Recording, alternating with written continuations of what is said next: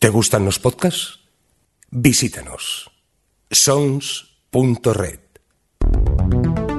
Sons. Autobombo. Con Javi el Fresco. Muy buenas y bienvenidas y bienvenidos a Autobombo, un podcast en el que entrevistamos a aquellas personas que forman parte de la red de podcast Sons. No sé si escucharéis aquí de fondo un murmullo, un murmullo, y, eso es porque estamos en el Festival de Sitges. Eh, hemos aprovechado que estamos por aquí grabando el Televisión y aprovechando, aprovechando, pues tenemos aquí a una de esas personas que es muy fácil encontrar porque yo creo que es su hábitat natural.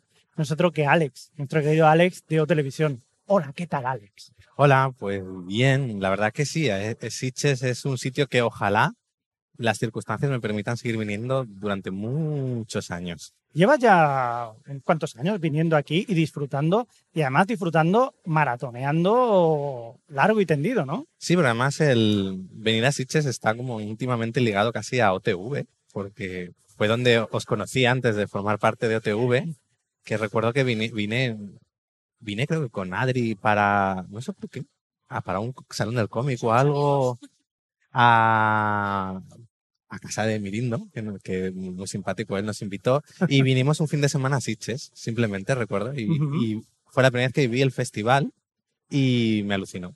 El- lo que es el ambiente, el- ese ambiente festivo, bueno, a ver, con respeto que hay dentro de las películas, con la gente aplaudiendo, con el tipo de películas que hay.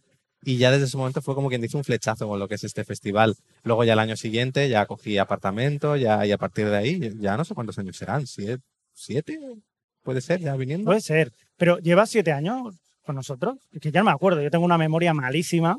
no. Pues de, deben de- llevar, pues ahora mismo no lo he calculado, pero yo creo que entre hacia la sexta temporada puede ser. Puede ser. Y si ya vamos por la 14, pues lleva- son unos añitos. Empezaste como, como becario del programa, pero en verdad no eras becario del programa, sino que habías sido becario de, ¿de quién? De, De Adriana Izquierdo. un momento, Adri había sido tu jefa. Sí, Pero eh, cuéntame un poco esto, porque si Adri ha sido tu jefa, eso significa que habías estado estudiando comunicación audiovisual también con ella. sí. O- Bueno, no. Eh, yo había. Bueno. Mira, hace mucho tiempo, en un país muy lejano, nació un chico. No, a ver. eh, yo eh, realmente, yo empecé a estudiar psicología. Ah, cuando acabé la carrera, mi, yo quería hacer audiovisual, pero la nota selectividad, pues como que no me llegó. Entonces me metí en psicología, que me llamaba mucho la atención, era una carrera que me, mm, en principio me gustaba, pero luego reconocer que con el paso de los cursos y el enfoque que se daba, yo la empecé a estudiar en la Universidad Complutense de Madrid, no me convencía. Entonces, cuando al final decidí cambiarme, me pasé a audiovisual. Bueno, empecé a hacer la triple titulación, eh, audiovisual, periodismo y publicidad. Me di cuenta que yo no quería ser periodista, entonces dejé periodismo, hice publicidad y audiovisual. Y yo quería en principio tirar por la parte audiovisual. que de hecho, tenía pensado hacer carrera, luego hacer el máster, un máster de guion y ir tirando por ahí. Entonces, mis primeras prácticas pues fueron en, en cuatro, con Adri como jefa.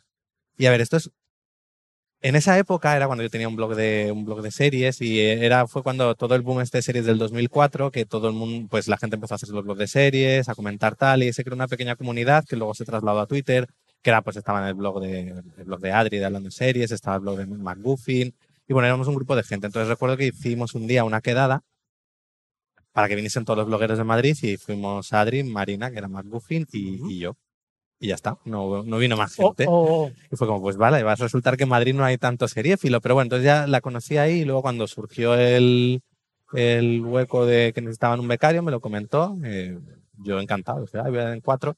Y a partir de ahí se forjó pues una pequeña amistad. qué bueno. Básicamente, la verdad que em- entré a hacer una beca tal y cual y lo único que hacíamos era hablar. Pues la tenía al lado y empezaba ella a hablar, pues bueno, ya la, que no ya oiga OTV, pues sabe que... y no, a ver, empezamos a hablar, a hablar y, y es verdad que durante esos seis meses de beca, además de, de aprender, eh, pues, pues ya mm, sa- salió la amistad con Adri. Y de ahí, pues bueno, luego, pues poco a poco me acabé metiendo en OTV. Yo me acuerdo que cuando vino Adri y dijo, oye, pues hay un chico de mi trabajo que es un, un becario que, que sabe controlar un montón de series. ¿Qué os parece si lo, si lo traemos y tal? Bueno, pues vamos a hablar con él. Y cuando empezaste a hablar, yo por lo menos dije, madre mía, yo me callo, no vuelvo a decir nada más en esta vida porque tú controlabas un montón. En ese sentido, yo te aplaudo mucho.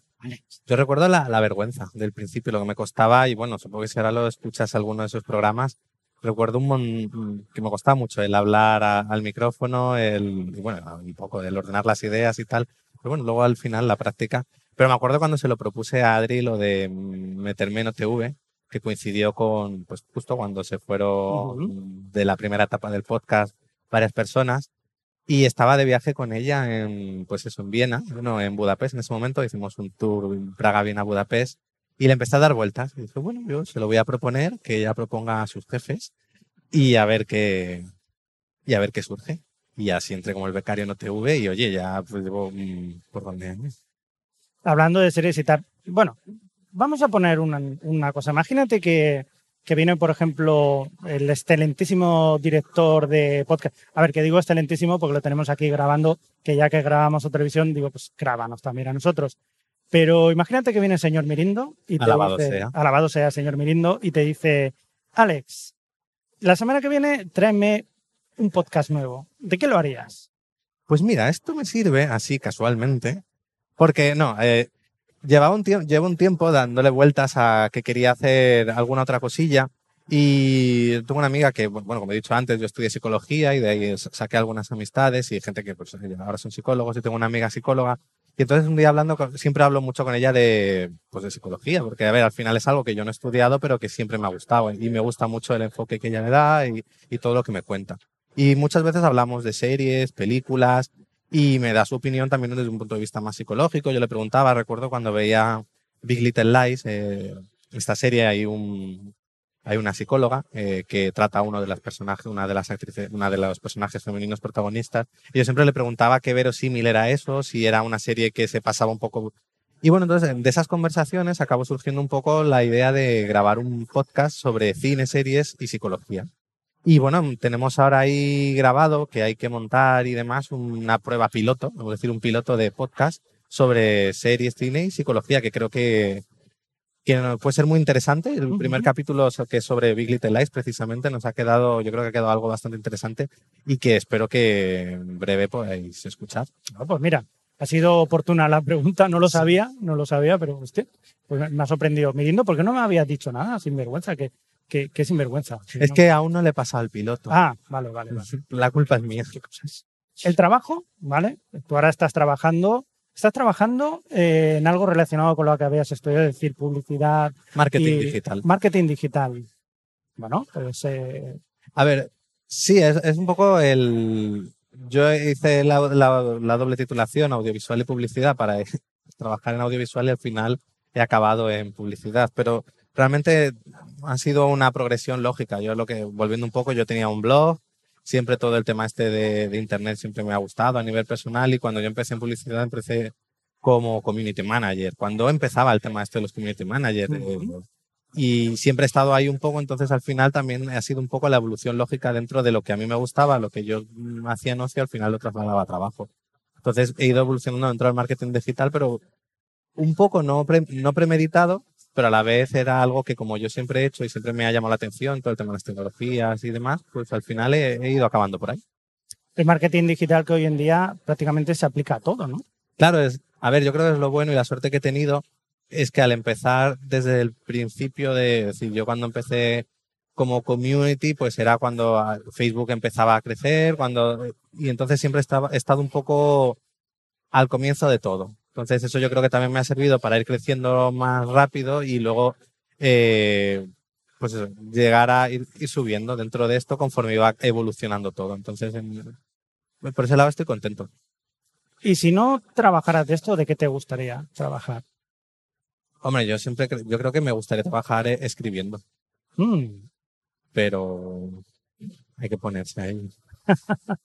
Vale, y si no tuvieras que trabajar, ¿a qué te dedicarías? ¿A escribir también? ¿Por puro placer o...?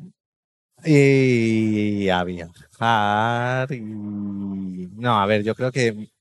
Yo creo que quiero escribir y, lo que pasa es al, al final eh, no voy a poner la excusa de la falta de tiempo, que, que es cierto, pero eh, cuando puedo escribir, que es al final del día, reconozco que estoy ya muy, muy cansado. Eh, yo creo que sí, que me gustaría escribir y obviamente me encantaría viajar. Aparte del trabajo, que es, eh, que es el negocio, ¿no? Lo que viene a ser la negación del ocio. Pues aparte de eso, en tu tiempo libre, ¿vale? Te dedicas a otras muchas cosas. Muchas cosas, entre ellas, por ejemplo, de lo que estamos hablando en no televisión, ver películas, ver series, pero también ves muchos realities. Ves muchos realities. Te voy a hacer una pregunta. Si yo tuviera que participar en un reality, tú que sabes de eso, ¿vale? ¿A cuál me mandarías? A mí, ¿eh? Eh, es, es buena pregunta. Te mandaría, yo creo. Bueno, yo te mandaría tranquilamente a un, a un Survivor. ¿Qué dices? que, Sí. que yo no aguanto nada. Sí, pero tú tienes muy buen sentido del humor. Uy, uy, uy, uy, uy. Pero eso es mucha ahí. presión, ¿eh? Mucha presión. Ah, no sé, no sé. ¿Y, y tú? ¿A cuál irías? Pues em- antes pensaba que a Survivor, pero luego creo que por las incomodidades que tiene, no lo veo yo. Eso de estar durmiendo en el suelo, eh, cagando en el bosque. Oye, chico, no me convences, ¿eh? no, no, no, no, no. No, no, Survivor no. Ah, Es decir, me gusta mucho más la mecánica y yo creo que por un lado eh, me gustaría jugarlo y, y practicarlo, pero por otro lo veo el punto práctico y digo, uff. Así que realmente el, el programa al que me gusta, el reality al que me gustaría sería Nail It, porque como cocino tan mal, Oh, qué bueno. Eh, pues sí, lástima. Ahí también podría funcionar yo. En fin. Hablemos de series. Vamos a hablar ahora de series. El caso es que cuando estaba preparando la entrevista, una de las cosas que más me fascinaba es que eres, eh, eres ecléctico. O sea, yo creo que la palabra que te, o sea, que, que te podría definir es ecléctico. Ecléctico hasta el punto de que incluso cambias de opinión sobre una serie que has visto. Sobre ti mismo, sobre tu propia opinión, vuelves a cambiar. ¿Vale? Eh, retractarse es habitual en, tus comentarios en la televisión. De hecho, hasta te hemos puesto un, un indicativo que, que lo dice, ¿no? ¿Cómo logras cambiar el chip para seguir con, con aquellas series que no te atrapan? A ver, yo creo que a veces, eh, sobre todo dentro del mundo seriéfilo, eh, hay como mucha obligación de, de verlo todo, de querer disfrutarlo todo. Eh, y, por ejemplo, yo hay series que, que he visto, pues, mira, The Walking Dead es una serie que he visto temporadas sueltas. Es decir, yo vi una, dos y tres, luego la serie se fue un rollo, la dejé, la gente dijo que la quinta estaba bien, volví en la quinta, me volví a aburrir en la séptima y abandoné. Y hay gente que te mira con cara de horror, de cómo has podido saltar. Te digo, no, a ver, si es, para mí la televisión al final es un ocio, es un, es algo que veo para disfrutar, no, no es para trabajar, yo no, no vivo de eso, por tanto voy a ver algo que, me, que disfrute. Si alguien me, si a mí me dice gente que me fío, que la serie mejora o que es interesante en ese punto, pues yo no tengo pro- problema en retomarla. En cuanto a retractarme, yo creo que es parte de, a mí hay algo que yo creo que considero importante en, otra gente y que creo que yo, yo tengo, que es el no tomarse demasiado en serio a sí mismo. A mí la gente que se toma muy en serio, uf, me da siempre un poco de pereza porque al final eres muy rígido. Entonces yo, yo puedo, a ver, yo cuando doy opiniones en TV, yo puedo ver algo, un piloto y decir, pero bueno, ¿qué basura es esta? Y luego al- le doy otra oportunidad y bueno, ya mi serie favorita de toda la vida. Pero porque no me tomo, yo creo que no me tomo tan en serio, es decir, yo eh, sé que una serie, y lo hemos visto, puede cambiar, puede evolucionar, puede que al principio las presentaciones sea la mejor y luego va, los personajes te van enganchando y vas entrando en ello, o mismamente no es el día, que a veces te pones una serie y no, no era el día para empezar a verla y luego estás de otro humor, la pones y, y la ves. Pero yo creo que hay gente que no hace eso porque se tienen tan en serio o tan estima sus propias opiniones que, bueno, tómate menos en serio y disfruta. Es verdad, es verdad. Es muy cierto. Oye, hablando de, de series también, am, ¿con quién te irías a tomar tú unas copas? ¿Con Josh Whedon, el creador de Buffy, de Buffy o de Firefly o el director de Avengers? ¿O bien te irías con Ryan Murphy? Murphy, Murphy no, Murphy, que es el de Glee, American Horror Story o The Politician. ¿Con cuál de ellos te irías? Aunque me iría con Josh Whedon seguro, la verdad que una conversación con Ryan Murphy debe ser muy interesante. Porque todo lo que debe saber del negocio y de lo que es series y, y tiene que ser alucinante. Pero es verdad que, a ver, eh, eh, Joss Whedon es mi adolescencia. eh, porque Buffy es la, una, la, la serie que podemos decir que la marcó, en cierto modo. Y porque generalmente la sensibilidad que tiene eh, me suele gustar mucho. Es decir, generalmente es, basta- eh, es muy friki y eso y es orgulloso de ello. Entonces eso es algo que, pues de nuevo, que como tiene mucho sentido del humor, también es muy autoconsciente, y eso son cosas que me gustan mucho. Ujú.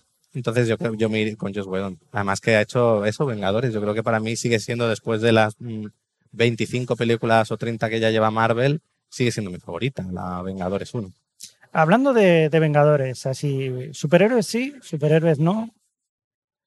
Sí, a ver, yo diría que sí en cuanto a que me las veo todas. Entonces, no puedo decir superhéroes, ¿no? Si estoy pagando. Es verdad que acabo odiando las de Marvel, tres cuartas partes de ellas luego no me dejan nada. Pero DC, en cambio, me suele, por ejemplo, gustar más, pese a ser más fallidas. Entonces, y luego siempre tienes los giros, las pelis que cogen algo de superhéroes y le dan una vuelta que también son las que me parecen más interesantes.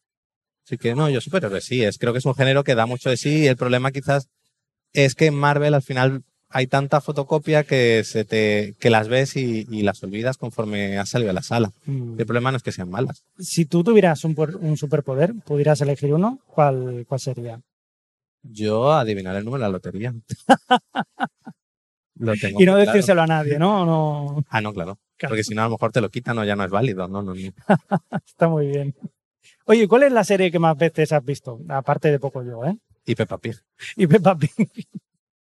Pues realmente no soy mucho de revisionar series porque no hay. mm, El ritmo de series que, que veo no, no me da tiempo a poder sentarme. A veces es una pena porque me gustaría ver y disfrutar algunas que me han gustado mucho. Yo creo que de revisiones que he hecho ha sido Sense8 y, y Buffy. Han sido así quizás lo que más he visto. Pero es eso, porque no, al final una película es más fácil revisionar, porque es ponerte una hora y media, dos horas y, y la puedes ver una y otra vez. Pero una Ujú. Cuando tienen tantas temporadas, es complicado. ¿Buffy y Sense8 serían eh, tus series preferidas? ¿O Pues- cu- cuál es aquella serie que dices, usted te marcó? Te marcó aquello. Yo eh, po- podría decir que, por ejemplo, Buffy me marcó en, en la adolescencia. De hecho, yo creo que es una serie muy generacional que, a ver, yo creo que es buena per se, es decir, no. Pero creo que también es, si tú la pillas en la edad que te tiene que pillar la serie y conectas con ella, al final eh, es un viaje que tú haces, porque es una serie que evoluciona, sus personajes van creciendo, eh, los conflictos a los que se enfrentan van madurando con ellos y tú coincides con esos conflictos, eh, pues eh, eh, conectas mucho más. Entonces, para mí, yo creo que Buffy conectó a ese nivel. Sense8, por ejemplo, eh, me pasa un poco lo mismo en el sentido que emocionalmente conecté con una serie que creo que no es perfecta ni mucho menos, pero conectaba con los personajes de una forma que hacía que le pudiese perdonar eh, pues otras cosas que a lo mejor no en, otra serie habría sido mucho más crítico. Ujú. Y luego diría que, por ejemplo, otra de mis series favoritas sería Galáctica. Ah. Y esta quizás porque entronca más con un género que me gusta mucho, que es la ciencia ficción. Y, y era una época en la que todo el mundo estaba flipando con Perdidos, y a mí Perdidos nunca me, nunca me llegó a enganchar. Bueno, de hecho, más bien a mí me frustró mucho ese final de la primera temporada. Empecé a abrir la escotilla y ya está. Dije, aquí me bajo del tren. Y luego volví a ver los finales de temporada, porque oye, la gente lo comentaba, pues yo quería saber qué era lo que veía. Y yo lo iba viendo y me veía mis principios y finales de temporadas de perdidos, así sabía de qué hablaba todo el mundo.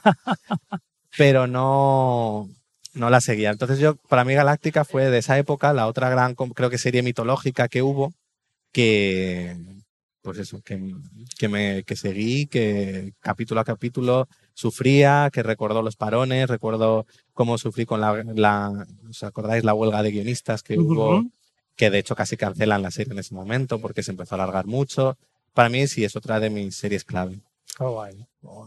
Kawaii, ahora que he dicho en vez de que guay, kawaii, eh, eso me recuerda que también ves mucho anime. Eh, ¿Qué te atrae de la animación japonesa?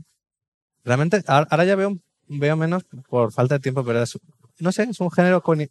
Creo que también el anime tenía algo, bueno, es que ahora ya pasa menos, an- una, menos limitaciones a la hora de contar una historia de género. Al final, bueno, ahora con Juego de Tronos pues ya podemos ver fantasía épica en televisión sin, con presupuestos loquísimos, pero antes no, y el anime siempre te permitía hacer historias de género con universos locos y cosas sin tener que tener el tema del presupuesto. Y luego, pues no sé, es una, es un, eran historias con las que tanto a nivel de manga leído como de anime que me ofrecían cosas que no podía a lo mejor encontrar dentro de la ficción occidental. Por sus planteamientos, algunos muy locos o, o extremos, no sé, era porque me ofrecía algo distinto a lo que yo creo que puedo encontrar en una serie de ficción occidental.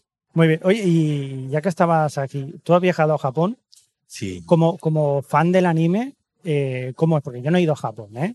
Yo me lo imagino que tiene que ser un viaje maravilloso, pero cuando llegas allí, ¿cuánto ves de, o sea, de, de lo que te enseña el anime de lo que tú te imaginas del anime a cuando llegas allí? ¿Hay mucha diferencia?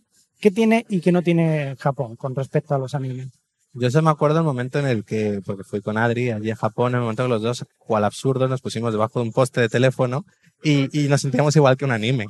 Es decir, porque era, eh, por ejemplo, en el anime siempre meten mucho los planos estáticos de postes de teléfono y sonido de cigalas de fondo. Ujú. Y era como e- esa cosa tan absurda o la ilusión que nos hacía ver a los niños con sus uniformes, que eran iguales que los que tú ves en los animes. Es decir, ver esa cotidianidad de que tú ves ahí plasmada en, en los animes, ves que, que, que es real, que, es, que está ahí. Sí. Entonces, realmente yo el viaje a Japón fue un viaje. Quiero volver, pero sé que el viaje que hice era un viaje friki y, y, y tan enfocado un poco en todo eso que yo había mamado de cultura japonesa, de manga y anime, que sé cuando yo vuelva será un viaje distinto y no será igual. Y fue alucinante. Eso me recuerda. mm, voy a rodar una película, ¿vale? Estoy pensando en rodar una película y me gustaría que fueras el productor. ¿Vale? No, no hace falta que pongas pasta, ya te he visto la cara, em- em- has empezado a ponerte nervioso. No, aquí 10 tranquilo. euros, pero No hace falta que pongas pasta, solo ideas, ¿vale? ¿Qué debería tener esa peli para, para que dieras tu aprobación, para que tuviera el, el- el sello Alex? personajes bien escritos. Hmm, Es decir, puede ser la trama más interesante del mundo, puede tener el universo mejor creado, que si no tienes buenos personajes que lo sostengan, eh, todo, todo se te cae. Yo creo que al final tú cuando, tanto en una película y sobre todo en una serie que es a mal- a más largo plazo, si no tienes personajes a los que engancharte, que sean los que te conduzcan en todo, no... Tiene que ser algo...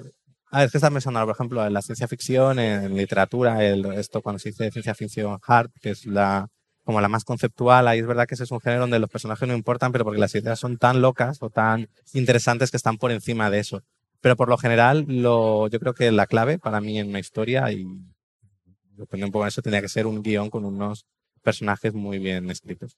Ahora que estabas hablando de la ciencia ficción, que es, es otra de las claves, lo que estábamos diciendo, que, que es una de las cosas que te funcionan muy bien a ti, eh, el hecho de que tú vengas a Sitges es una prueba de ello. Eh, ¿Cómo crees que te funciona mejor a ti el- la ciencia ficción? ¿En películas, en series, en libros, en cómics? ¿En cualquier forma, siempre que tengan personajes bien narrados? Pues realmente eh, me gustan en todos los, en, los diferentes ámbitos. En, por ejemplo, en literatura eh, me me gusta mucho la literatura de ciencia ficción y creo que es el mejor espacio quizás para explorar ideas, eh, ideas más extremas o ideas más originales. Por ejemplo, eh, uno de los de las últimas lecturas que he tenido que ha sido la trilogía de los tres cuerpos de Cixin Liu, es un autor chino. Me encantaba, pero porque era la capacidad que tenía, eh, que tiene eh, ese autor para ir ocurriéndose cosas que tú dices, ¿cómo ha podido llegar a, a imaginar eso? Y eso creo que, por ejemplo, es más difícil de plasmar en, en cine o en, en- en audiovisual. Pero luego es verdad que hay obras audiovisuales que, de ciencia ficción que también son alucinantes. Pero creo que si me quedase con un medio para la ciencia ficción sería la literatura. Es, es curioso porque también eh, te pregunté los libros aquello que más te gustaban y me dijiste Cien años de soledad, It y El Señor de los Anillos. O sea, es, eh, volvemos otra vez a lo que te estaba diciendo antes. Ecléctico, o sea, es eh, bastante, hay un poco de todo. Pero si, si hablamos de autores, ¿cuál es el, el autor que cuando saca un libro dices, lo dejo todo y voy a dedicarme a ese libro? Uf, pues realmente ya no. Hay autores que me pueden gustar más, pero no soy completamente ciego a un autor. Es decir, hay autores, por ejemplo, Stephen King me gusta y he leído mucho, pero no voy a leer la última novela que ha hecho. O hay algunos autores, por ejemplo, en fantasía, Brandon Sanderson, que es uno de los últimos así, pero que, por ejemplo, publica tanto que es imposible simplemente ya yo llevarle ritmo. Eh, tengo autores que me pueden gustar más o menos, pero digo, no soy tan fiel de decir, este sale y mañana ya tengo el libro en mi mesa. No, no es más, me muevo más por la historia. Si la historia que llaman me interesa así, si no, pues aunque sea el autor, la dejo. a vueltas otra vez con el eclecticismo. Perdona que, que me ha llamado mucho la atención por, por lo, lo diverso de, de los gustos que tienes, ¿no? Entre ellos, por ejemplo, la música. Eh, yo a veces te veo en Spotify, en la lista que Ya, eso debe ser un poco loco. y, y dices, "Pe- pero ¿cómo ha llegado a eso? Pero, pero esto lo está escuchando porque le gusta, no le gusta, no sé. Pasas de Mecano a Hall ¿no? O- y pasas por manos de topo. ¿Qué pasa? Dime, dime. O dime alguna canción que te guste mucho que la ponga en mi playlist. Venga, voy a hacer una playlist de las canciones que me digáis a los entrevistados. Uf, es que puedo trolearte ahí. de Venga, cosas dime que me gustan. Dime. Porque, por ejemplo, Venga, vamos, hombre, pero dime algo que te guste y digas, hostia, esta canción, esta es la canción de Alex. es que, por ejemplo, a mí, eh, yo te recomendaría una manos de topo, pero es que a la gente, a- No, pero ¿por qué no? por ejemplo, a mí me diría de manos de, de topo es feo, pero porque me hace muchísima gracia. Es decir, de manos de topo yo lo que destaco y por lo que me gusta tanto es el sentido del humor. Ajá. de nuevo es un poco eh, el tomarte, no tomarte en serio a ti mismo, reírte de ello y hacer de ello una canción. Entonces, Manos de Topo yo creo que lo lleva al extremo a- a- con esa forma de cantar tan peculiar que tiene, Totalmente. que tiene su cantante. Entonces, me, hace- me encanta. De hecho, cuando yo miro en las TFM es mi grupo más escuchado, no sé cómo. pero- y luego, por ejemplo, a mí, eh, pues, cuando es Mecano, por ejemplo, me gusta mucho. Pero Mecano es un grupo que me gusta más que sé que a ti te encantan las letras de Mecano. Ay, Las disfrutas, ¿verdad? ay. Esas rimas. No, no quiero hablar de ello. Estamos hablando de de- Nueva York, no hay jamón de York. Pero Mecano para mí, por ejemplo, es el grupo de infancia. Yo creo que fue mi primer CD. Entonces, mm, y por ejemplo, me gustaba mucho la canción de Naturaleza Muerta porque me gustaba el tener una canción tan narrativa que cogiese y fuese como una pequeña historia, un pequeño relato eh, contado en tres minutos. Pues eso me gustaba mucho de Mecano. O por ejemplo, antes has dicho Hall, pues me encanta la de Northern Star porque tenía un punto de cuando era adolescente ese punto dramático, como cuando escuchaba Evanescence, pues, que tienes cuando eres adolescente. Entonces, no sé, eh, es que depende, pero por ejemplo me gusta mucho la copla. Entonces, yo te digo que tatuaje, me encanta, es decir, Sí, sí. Concha Piquer, vamos, es decir, es que, ¿Y por qué no? claro, yo descubrí, recuerdo descubrí la copla con viendo La Niña de tus Ojos, de la peli Ujú. Penélope Cruz, y empecé a investigar y descubrí que era un género que me, me, me hace mucha gracia, me encanta. y para limpiar es lo mejor. Pues mira, eso eh, es una cosa porque dices, o sea, la copla es muy de señores mayores, muy de. Pero, pero bueno, hasta cierto punto. Hablando de señores mayores, ¿vale? Una pregunta de señor mayor, a ti que eres un chico joven. Un chico joven, moderno, millennial. ¿Podrías vivir hoy en día sin, sin, sin móvil, sin internet? Esto es muy de mayor, ¿eh? Lo sé, soy consciente de ello. Uf. Aparte de que es una herramienta de trabajo, eso es cierto.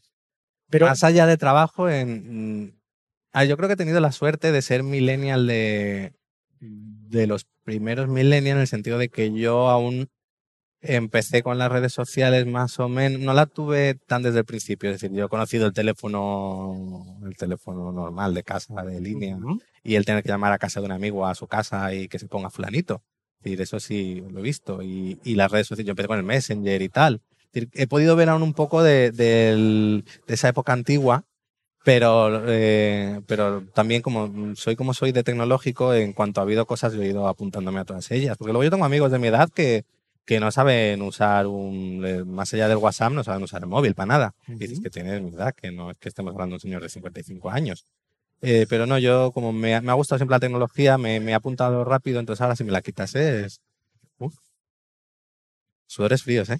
Eh, Es curioso porque en la anterior entrevista con Adri hablábamos de hacia dónde se dirige la sociedad, que cada vez estamos más interconectados, pero a la vez cada vez estamos un poco más aislados, ¿no? ¿Cómo, cómo- no sé cómo ves tú el futuro.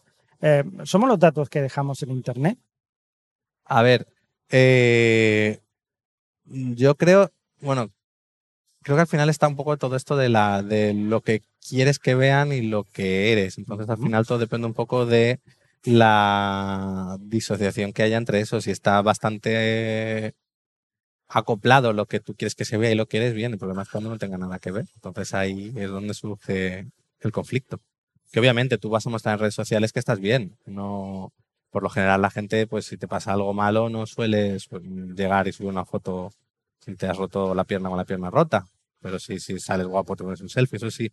Pero más allá de eso, yo creo que el problema viene cuando empiezas a disociar demasiado Ajá, ajá. la vida y, y las redes. O le das más importancia ¿O te tomas demasiado en serio? eso, es que al final. Oye, Adri me ha dicho sobre ti que todos hablamos mucho en el podcast de, de cómo las cosas cambian con la edad adulta, cómo con el paso del tiempo tu relación, pues eh, poco a poco va cambiando, ¿no? Eh, sobre todo con el ocio, ¿no? Tu relación con el ocio va cambiando y tal. Pero en todo ese tiempo, ¿qué se ha mantenido imperturbable? Yo le- he intentado mantener en la medida de lo posible mi ocio a costa de horas de dormir.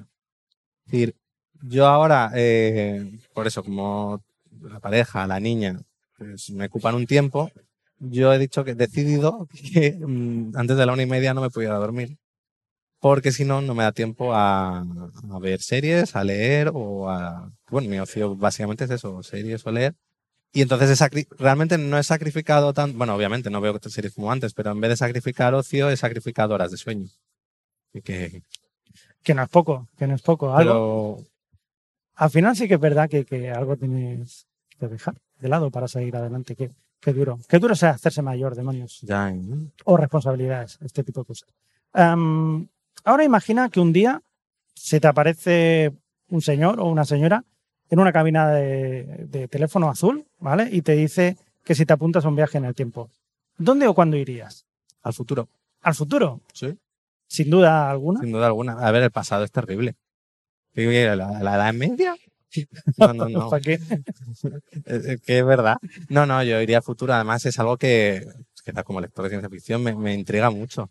Más a un futuro lejano, muy lejano. Cuanto, es que, ¿A dónde llegaremos? Que, que se habrá- bueno, es que ni siquiera es lejano. Eh, A veces vi- viendo no sé qué película veía el otro día en Sitges, que se pone y usa unas gafas como las Google Glass, estas que tal, que sacaron.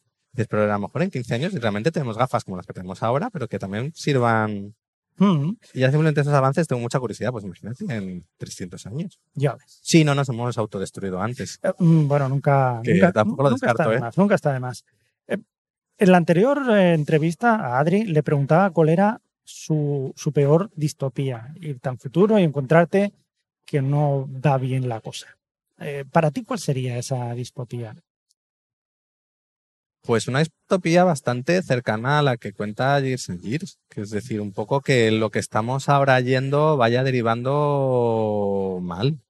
Es decir, el, el auge de los fascismos, el capitalismo cada vez más salvaje, que vaya cargándose todo el... Yo creo que para mí la gran distopía, en el fondo realista, sin hablar de zombies o apocalipsis nucleares, es el fin del estado de bienestar y que tenemos en Europa. Es decir, yo creo que eso el momento que no haya sanidad, educación, sanidad pública, educación pública y demás, eso yo creo que para mí es, realmente es la verdadera distopía.